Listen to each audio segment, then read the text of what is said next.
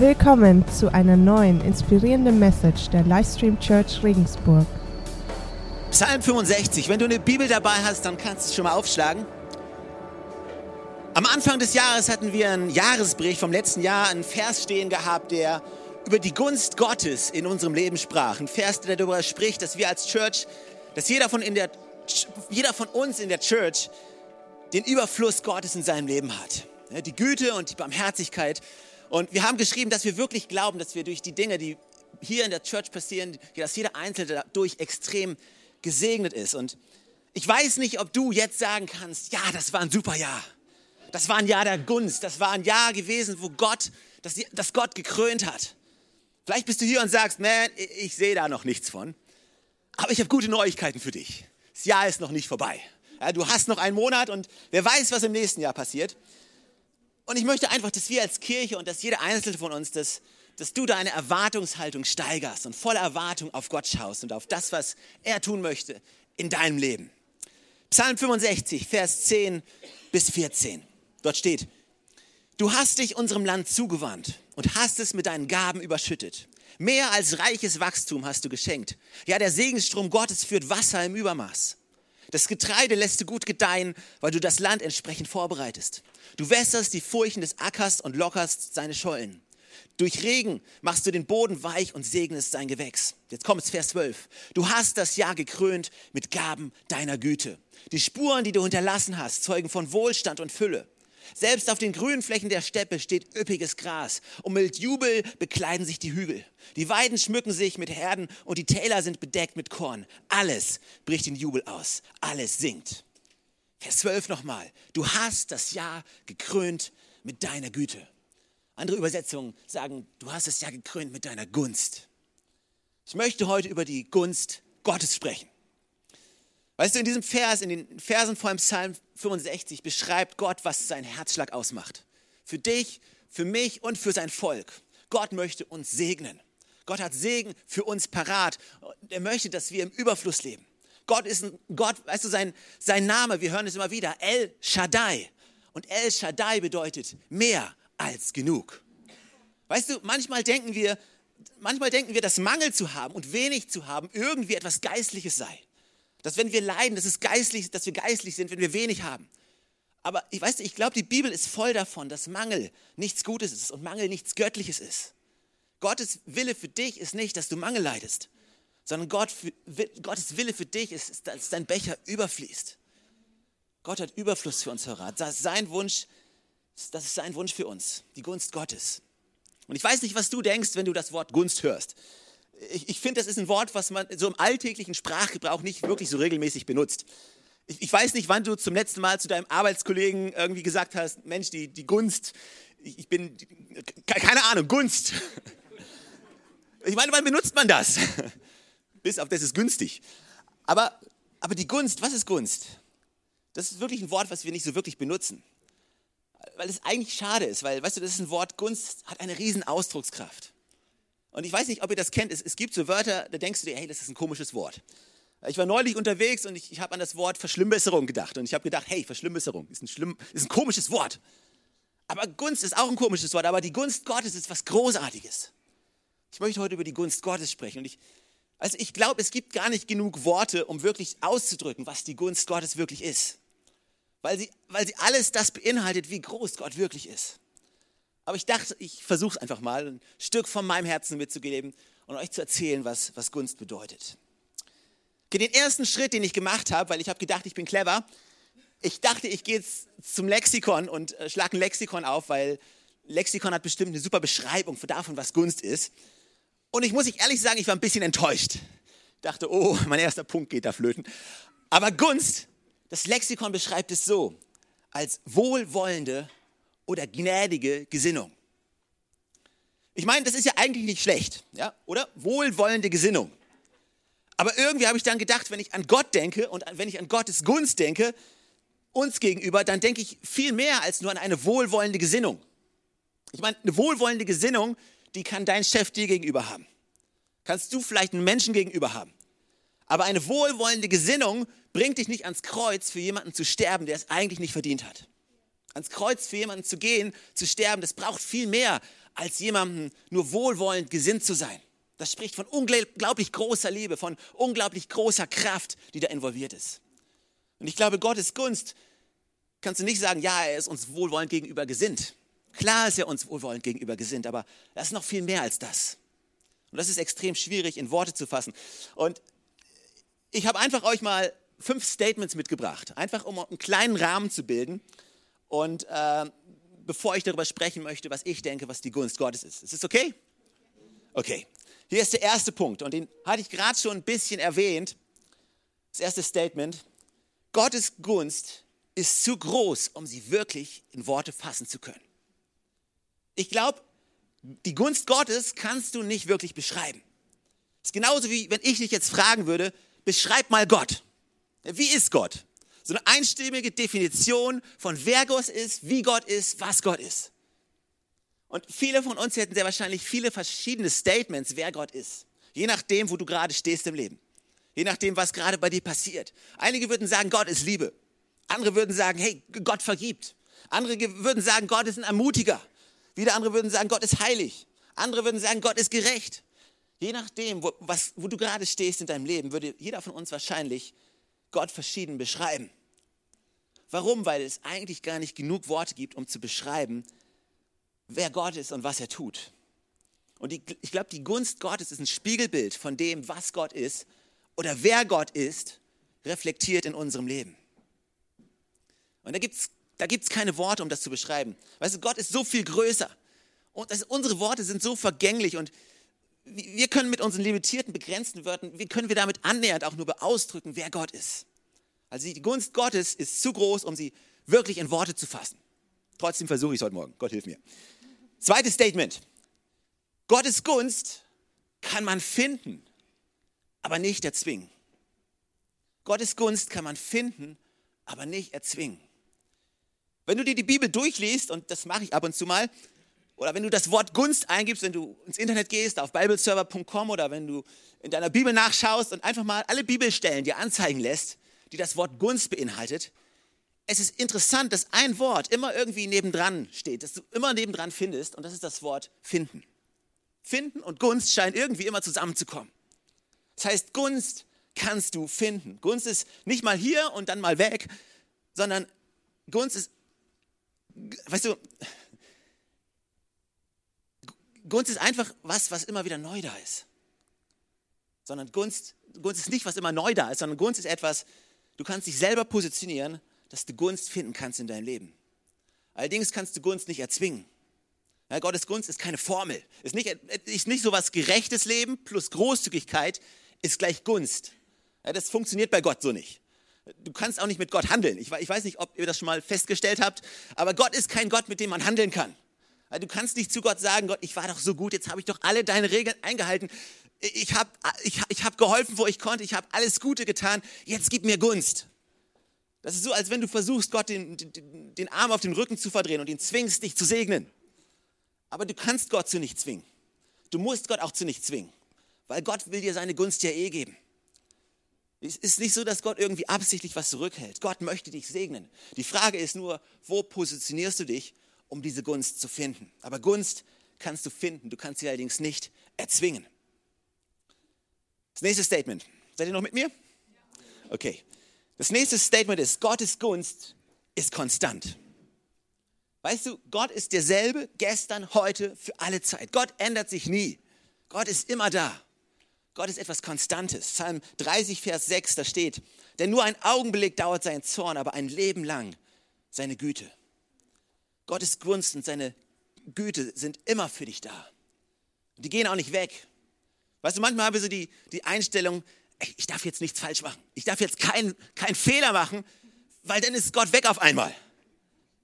Dann, dann, nimmt Gott seine Hand von meinem Leben oder, oder was auch immer. Aber, aber weißt du, Gott ist immer da. Gott ist immer da.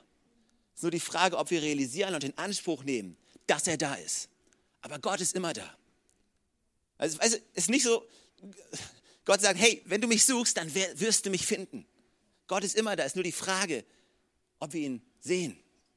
Aber weißt du, manchmal haben wir so den Eindruck, dass Gott auf einmal nicht mehr da ist oder dass, dass wir auf Gott auf einmal nicht mehr sehen. Aber das Problem ist nie, dass Gott geht. Das Problem ist nur, dass wir uns von ihm entfernen und nicht sehen und nicht hören wollen. Aber Gott ist da. Das ist auch mit dem Heiligen Geist so. Weißt du, manchmal haben wir das Gefühl, Gottes Gegenwart ist da und dann muss man, dann muss man sich ganz langsam bewegen und ganz vorsichtig sein. Ja, keine hektischen Bewegungen machen, weil du könntest den Heiligen Geist dir erschrecken. Buh! Dann ist er weg. Schon mal in so Meetings? Alles wird so heilig und so. Ja, nicht bewegen, weil Gott könnte ja gehen. Aber weißt du, Gott geht nicht. Gott geht nirgends hin. Gott hat gesagt, ich bin bei euch bis ans Ende der Welt. Ich werde nirgendwo hingehen. Gott ist hier und er wird hier bleiben. Gottes Gegenwart ist hier und sie wird hier bleiben. Es ist nur eine Frage, wo du dich positionierst, um seine Gegenwart zu empfinden. Also Gottes Gunst ist konstant. Hier kommt das nächste. Gottes Gunst ist nicht zugunsten unserer Bequemlichkeit. Gottes Gunst ist nicht zugunsten unserer Bequemlichkeit. Weißt du, Gott geht es nicht darum, seine Gunst zu geben, damit wir uns besser fühlen. Und es gibt ein witziges Video, das kann das vielleicht am besten beschreiben. Ähm, das hat so beschrieben, dieses typische christliche Gebetsanliegen, worüber sich immer alle lustig machen. Gott gibt mir einen guten Parkplatz. Ich meine, wer, wer hat schon mal für einen guten Parkplatz gebetet? Die meisten wahrscheinlich. Gut, ich auch, muss ich dazu sagen. Aber weißt du, Gottes Gunst drückt sich nicht darin aus, in deinem Leben, ob du einen Parkplatz findest oder nicht. Ich meine, er gibt dir vielleicht mal einen guten Parkplatz, das ist großartig und feier das und ist toll, aber das ist nicht Gottes Gunst in unserem Leben.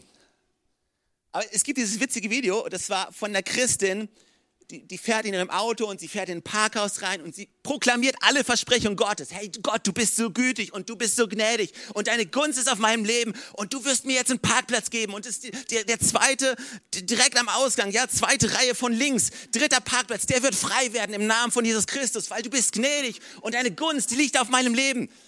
Und, und dann kommt sie dahin und dann fährt doch da tatsächlich aus dieser besagten Parklücke ein Auto rückwärts raus. Und sie, Halleluja, preist den Herrn, die Gunst Gottes. Und dann will sie reinfahren und auf einmal kommt von links ein Auto, schneidet ihr den Weg ab und blockiert quasi diesen Parkplatz. Und auf einmal diese Seligpreisungen, die gen Himmel gingen, die ändern sich auf einmal dramatisch und gehen nicht mehr gen Himmel, sondern gegen den Autofahrer. Und der Wortgehalt ändert sich dramatisch und sie war nicht entzückt von dem Ganzen. Und dann fängt sie an, Gott zu zweifeln und, ah, und Sie fährt weiter in diesem Parkhaus rum. Ist total witzig. Ich glaube echt, manche Christen sind so. Und dann, dann findet sie keinen Parkplatz im Parkhaus und muss sogar rausfahren aus dem Parkplatz. Wie bei den Regensburger Arkaden, da findest du auch nie was. Und, und sie muss weiterfahren und dann findet sie irgendwo ein paar Straßen weiter einen Parkplatz. Aber sie ist immer noch am Hadern mit Gott. Und, und ich, ich fand es klasse. Da, da läuft sie quasi diese Straße entlang und du kannst denken, ist kitschig oder nicht, aber ist eigentlich egal. Also sie läuft diese Straße entlang und dann kommt auf einmal ein Kind rausgelaufen, so ein zweijähriges Kind zwischen den Autos und läuft auf ein Auto zu und dieses Auto fährt gerade rückwärts aus der Parklücke raus und sieht das Kind nicht. Und diese Frau sieht es und im letzten Augenblick reißt sie dieses Kind schnell weg, bevor es das Auto erwischt und alles ist gut. Und dann wird eingeblendet, die Gunst Gottes ist nicht für deine Bequemlichkeit. Und ich glaube, manchmal denken wir, die Gunst Gottes wäre es gewesen, dass ich einen Parkplatz finde. Aber vielleicht Vielleicht war die Gunst Gottes in diesem Augenblick doch was anderes. Dass du woanders bist, zu einem anderen Zeitpunkt, um für jemanden anderen da zu sein. Weißt du, Gott sieht so viel mehr als das, was wir sehen. Wir sehen immer nur uns und unsere Angelegenheit und das, was ich will. Aber Gott möchte dich vielleicht zum Werkzeug benutzen, um für jemanden anderen zum Segen zu werden. Die Gunst Gottes geht viel weiter als nur du selbst. Auch die Liebe Gottes geht so viel weiter als nur für uns. Also es ist nicht, es ist nicht nur so, dass Gott uns liebt, und dass wir das für uns behalten dürfen. Nein, Gottes Liebe darf überfließen aus unserem Leben, um zu Segen, um Segen zu werden für die Menschen um uns herum. Sie ist nicht nur für unsere Bequemlichkeit, sie geht viel weiter. Und das letzte Statement, bevor ich sage, was ich denke, was Gottes Gunst sein könnte, ist ein ganz einfaches Statement. Ich möchte Gottes Gunst in meinem Leben. Punkt. Ich weiß, das ist kein überraschendes Statement, aber ich weiß vielleicht nicht voll und ganz, was Gottes Gunst ist. Ich kann es vielleicht nicht komplett erklären, was Gottes Gunst ist, aber ich weiß, Gottes Gunst ist gut und ich will sie. Ich, ich kann sie nicht komplett verstehen, aber ich will Gottes Gunst in meinem Leben haben. Ich will mich so positionieren, dass Gott mein Leben sieht und dass ich Gunst finde in seinen Augen. Aber was ist die Gunst Gottes jetzt eigentlich? Was ist es wirklich? Ich habe drei Bibelstellen, drei Charaktere aus der Bibel mitgebracht, die ich kurz zitieren möchte und anhand denen ich kurz beschreiben möchte, was ich denke, was es mit der Gunst Gottes auf sich hat. Die erste Person, die ich ausgesucht habe, ist Mose. Also wir reden darüber, was ist Gottes Gunst. Und Mose wurde von Gott ausgewählt. Mose fand Gunst in, in den Augen Gottes. Und wir fangen an zu lesen im zweiten Buch Mose, Kapitel 33, Vers 12 bis 16. Hier spricht Mose mit Gott. Mose nun sagte zum Herrn, siehe, du sagst zu mir, führe dieses Volk hinauf, aber du hast mich nicht erkennen lassen, wen du mit mir senden willst, wo du doch selbst gesagt hast, ich kenne dich mit Namen. Ja, du hast Gunst gefunden in meinen Augen. Und nun, wenn ich also Gunst gefunden habe in deinen Augen, dann lass mich doch deine Wege erkennen, sodass ich dich erkenne, damit ich Gunst finde in deinen Augen und bedenke, dass diese Nation dein Volk ist. Ich, ich finde das so cool, wie Mose Gott daran erinnert. Hey, denk dran, das sind deine Leute, okay? Denk dran, das ist nicht meine Schuld, dass du mich ausgewählt hast. Du hast mich ausgewählt, aber das sind deine Leute. Und Gott antwortet, mein Angesicht wird mitgehen und dich zur Ruhe bringen. Mose aber sagt zu ihm, wenn dein Angesicht nicht mitgeht, dann führe uns nicht von hier hinauf. Woran soll man denn sonst erkennen, dass ich Gunst gefunden habe in deinen Augen? Ich und dein Volk. Nicht daran, dass du mit uns gehst und wir, ich und dein Volk dadurch vor jedem Volk auf dem Erdboden ausgezeichnet werden? Mit anderen Worten, ich glaube, die Gunst Gottes ist Gottes Gegenwart in unserem Leben. Weißt du, Mose war hier und Mose sagt, man, Gott, wenn du wirklich willst, wenn du wirklich willst, ich mach das, aber ich will, dass du mitkommst. Nur wenn du mitkommst. Gott, du hast gesagt, ich habe Gunst gefunden und Gott sagt, ja, du hast Gunst gefunden. Und Mose sagt, Gott, wenn, wenn, wenn, wenn die Gunst, die ist, die ist nur dann wirklich real, wenn du mitgehst. Und er sagt, weißt du was, Gott, ich mache das, aber nur, wenn du mit mir gehst. Weil, weißt du, Gottes Gegenwart ist so entscheidend in unserem Leben. Weißt du, und wir müssen an einen Punkt kommen, wo wir sagen, hey, alles ist gut, aber nur wenn du mitkommst. Ja, ich will diese Frau heiraten, aber ich will, dass du mitkommst. Ja, ich will diese Arbeitsstelle, ich will diese Karriere, aber ich will, dass du mitkommst. Ja, ich will Vater sein, der beste Vater, der man sein kann, aber Gott, ich will, dass du mitkommst. Ja, ich habe diesen Traum, ich habe diese Vision, ich habe dieses Ziel, aber Gott, ich möchte, dass du mitkommst, dass du mitgehst. Gottes Gunst ist Gottes Gegenwart in unserem Leben dass Gott jeden Schritt mit uns zusammen geht. Und genau das, dafür bete ich auch für uns als Kirche. Ich will, dass Gott immer hier ist. Weil in dem Moment, wo Gott nicht mehr hier ist, haben wir echt ein Problem. Ja, ich will dieses Ding nicht nur alleine machen, sondern ich will, dass Gott mit uns geht. Und man, bin ich dankbar, dass Gott uns versprochen hat, dass er mit uns mitgeht. Gottes Gegenwart ist eine Gunst in unserem Leben. Hier ist eine zweite Geschichte, die das ein bisschen verdeutlicht. Ich weiß nicht, wer hat schon mal was von Obed Edon gehört? Hey, gar nicht so viele. Wunderbar. Es ist eigentlich eine Geschichte, wo es um David geht. Und David zieht los und er will die Bundeslade zurückholen nach Jerusalem. Die Bundeslade ist quasi ein Kasten gewesen, äh, in der Gott gewohnt hat. Das war Gottes Gegenwart. Da war Gottes Gegenwart. Da waren die zehn Gebote drin, diese Steinplatten waren da drin. Das ist, äh, heutzutage wäre es wie ein USB-Stick, wo Gott drin ist, ja? Das war die Bundeslade. Und David hat gesagt, die will ich wieder nach Jerusalem holen. Und sind losgezogen haben diesen USB-Stick genommen und sind losgelaufen. Und dann sind ein paar Dinge schiefgegangen. Ja, der eine ist gestolpert, der andere ist hingefallen, der andere wurde von Gott erschlagen. Und, und David hat gemeint, oh, oh, oh, oh, oh, das Ding, das ist mir zu heiß. Ja, diese Lade, die Gottes Gegenwart, da ist zu viel Kraft, das ist zu krass. Wir lassen das mal. Ja, lass, lass, die Bundeslade, schickt die mal zu Obed Edom. Ich weiß nicht, ob er ihn nicht gemocht hat. Aber, aber, aber weil die sind ja alle gestorben, aber er sagt, gib's dir Obed Edom, der wird damit klarkommen.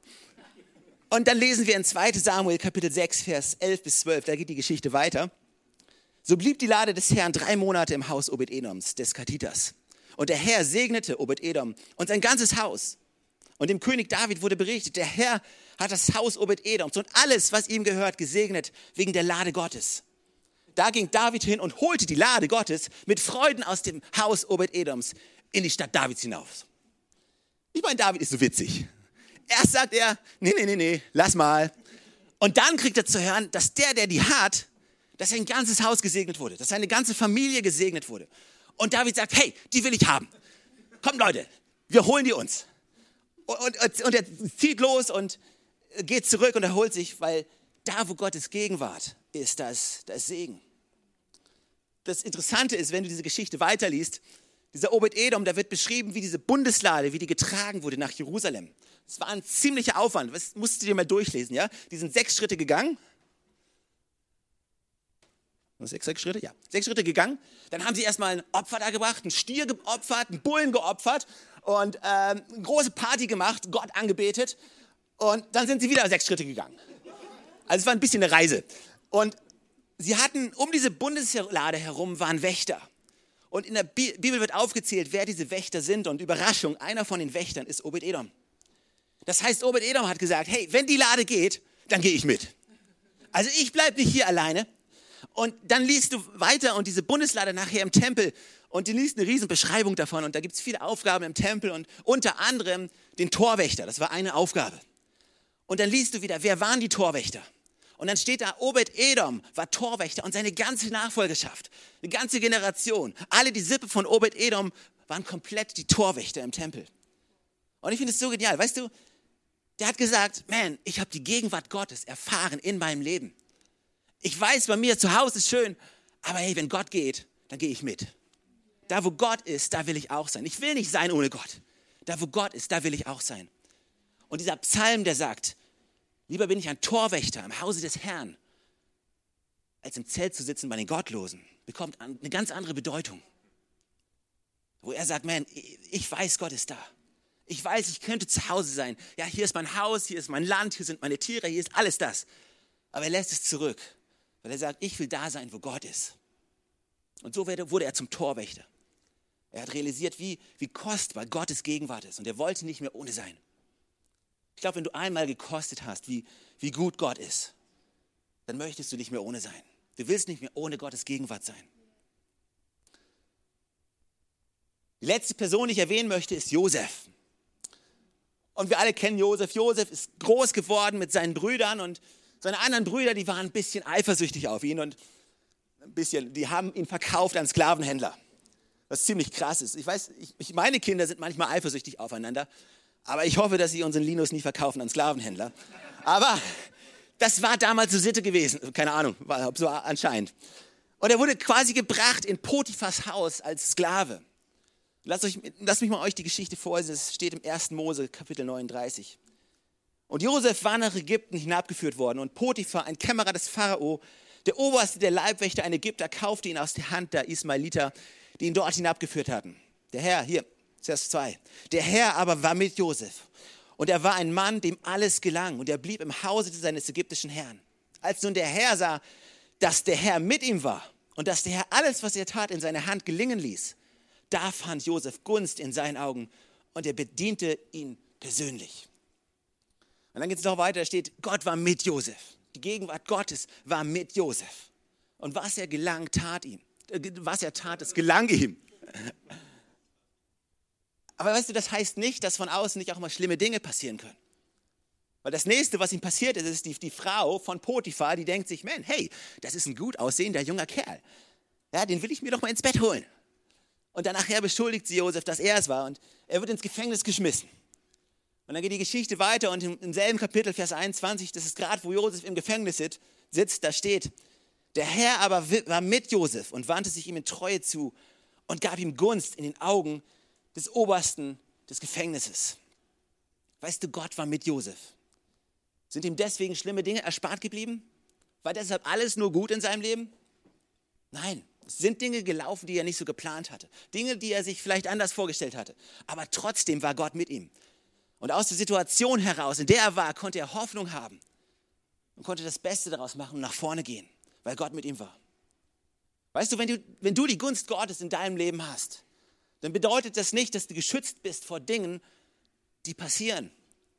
Weil, weißt du, wir leben in einer gefallenen Welt und in dieser gefallenen Welt, da gibt es Krankheiten, es gibt Arbeitslosigkeit, es gibt Dinge, die passieren und die, die du nicht wünschst. Aber wenn du die Gunst Gottes hast, dann sagt Gott, weißt du was? aber ich bin trotzdem mit dir. Auch wenn alles schief läuft, ich bin bei dir.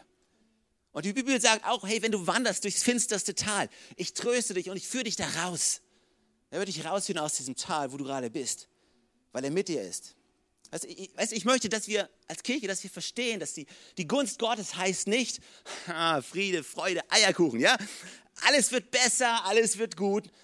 Nein, und dann, dann passiert was von außen, wird was an uns herangetragen und auf einmal fängst du an, an Gott zu zweifeln. Ja, Gott, wo bist du und, und warum? Und du bist nicht treu. Also Gott ist immer treu. Gott ist immer da. Weißt du, aber du kannst nicht beeinflussen, was andere Menschen dir antun. Du kannst nur beeinflussen, wie du darauf reagierst, was dir passiert. Was dir passiert, darauf hast du relativ wenig Einfluss. Aber Gott ist mit dir. Deswegen, egal wo du gerade stehst, du kannst Hoffnung haben. Du kannst nach vorne schauen. Du kannst immer Hoffnung haben, weil du weißt, Gott ist mit dir. Du kannst den Weg gehen, auch wenn es äußerlich so aussieht, als wenn du es nicht gehen könntest. Aber du kannst, weil Gott mit dir ist. Ich glaube, Gottes Gunst ist Gottes Gegenwart in unserem Leben. Und ich bete, das ist mein Traum für dich, für deine Vision, für deine Pläne. Ich bete, dass Gott mit dir geht. Dass du spürst, hey, wenn Gott mit mir ist und wenn Gott für mich ist, was soll bitteschön dann gegen mich sein? Ja, ich, Gott sagt, ich bin der, derselbe. Gestern, heute, für alle Zeit. Ich gehe mit dir mit bis ans Ende der Welt. Du kannst mir vertrauen. Gott ist mit dir. Gottes Gunst in deinem Leben bedeutet nichts anderes als, Gott, ich gehe, wohin du willst, solange du mitkommst. Ich möchte, dass du mitkommst. Ich möchte deine Gegenwart in meinem Leben haben. Ich möchte dieses Leben nicht alleine führen. Gottes Gegenwart steht symbolisch für alles das, was er in deinem Leben tun kann. Und es ist unglaublich, wie Gott Situationen umdrehen kann, die in deinem Leben passieren. Weißt du, wenn du schon längst aufgegeben hast, dann, wenn du gar nicht mehr daran glaubst, dass noch irgendwas passieren kann, dann kommt Gott und tut es doch noch.